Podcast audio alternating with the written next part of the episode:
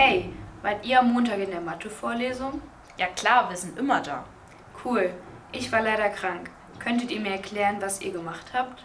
Ja klar, wir haben uns mit dem Rechnen in verschiedenen Positionssystemen beschäftigt, insbesondere mit der Potenzdarstellung. Das hört sich aber kompliziert an. Was ist denn so ein Positionssystem oder diese Potenzdarstellung überhaupt? Ein Positionssystem ist ein Zahlensystem, das mit wenigen Symbolen, hauptsächlich Ziffern, Zahlen darstellt.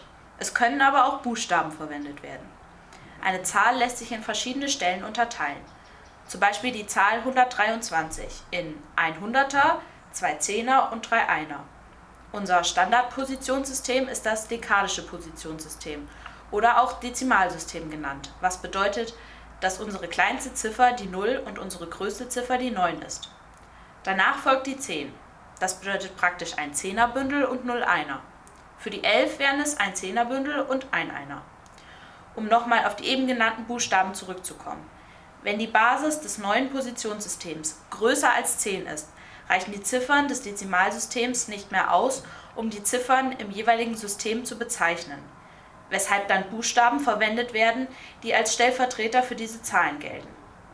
Ein Beispiel hierfür ist die 11, die bereits größer als die 10 ist und somit durch einen Buchstaben, zum Beispiel B, dargestellt werden muss. Überlegt kurz, was stellt die Zahl 32 praktisch dar?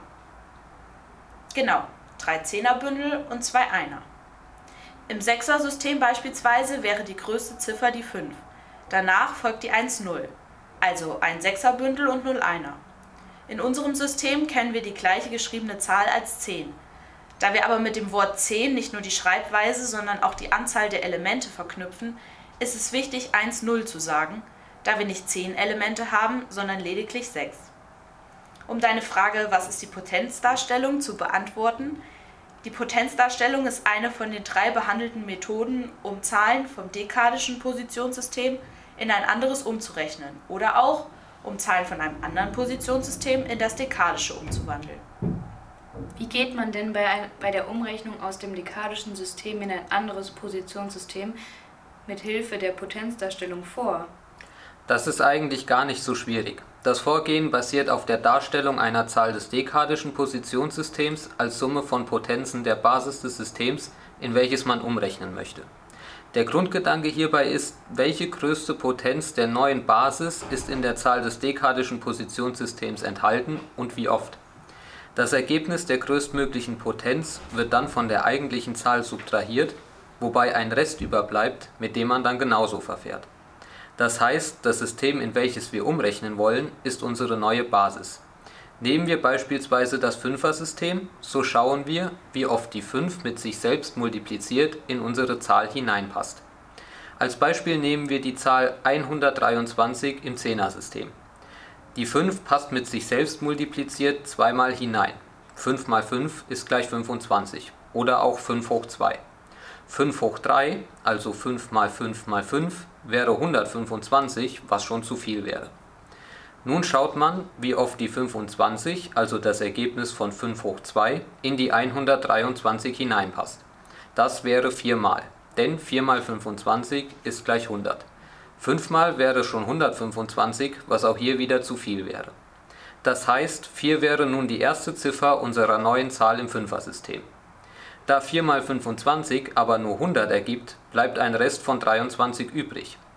In die 23 passt die 5 mit sich selbst multipliziert nur noch einmal hinein, also 5 hoch 1. 5 hoch 2 wäre 25, das wäre auch hier wieder zu viel. Nun schaut man wieder, wie oft die 5, also das Ergebnis von 5 hoch 1, in die 23 hineinpasst. Das wäre wieder 4 mal, denn 4 mal 5 ist gleich 20. Die zweite Ziffer unserer Zahl im Fünfer-System wäre also auch eine 4.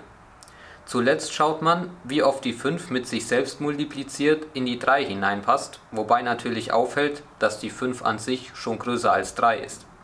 Also nehmen wir 5 hoch 0, denn jede Zahl hoch 0 ist 1 und diese brauchen wir dreimal, weil 3 übrig ist. Somit wäre die letzte Ziffer unserer Zahl im Fünfer-System die 3 und wir erhalten die Zahl 443. Ah, okay. Ich glaube, ich habe es verstanden. Gib mir doch mal eine Aufgabe. Versuch doch mal die Zahl 234 im Zehnersystem in das Sechsersystem umzurechnen. An unsere Zuhörer, ihr könnt gerne kurz den Podcast stoppen, um zu rechnen und anschließend verraten wir euch dann die Lösung. Kommt ihr auf die Lösung, dass die Zahl 234 im Dezimalsystem zur Zahl 1030 im Sechsersystem wird, so habt ihr richtig gerechnet. Jawohl, das habe ich auch raus. Wichtig ist also, mit der Potenzdarstellung könnt ihr eine Zahl vom dekadischen System in ein anderes Positionssystem umrechnen oder auch umgekehrt. Der Grundgedanke ist, dass man schaut, welche größte Potenz der neuen Basis in der Zahl des dekadischen Positionssystems enthalten ist und wie oft.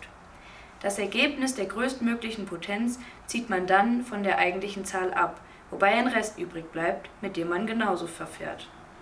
Vielen Dank fürs Zuhören und viel Erfolg für die MAP.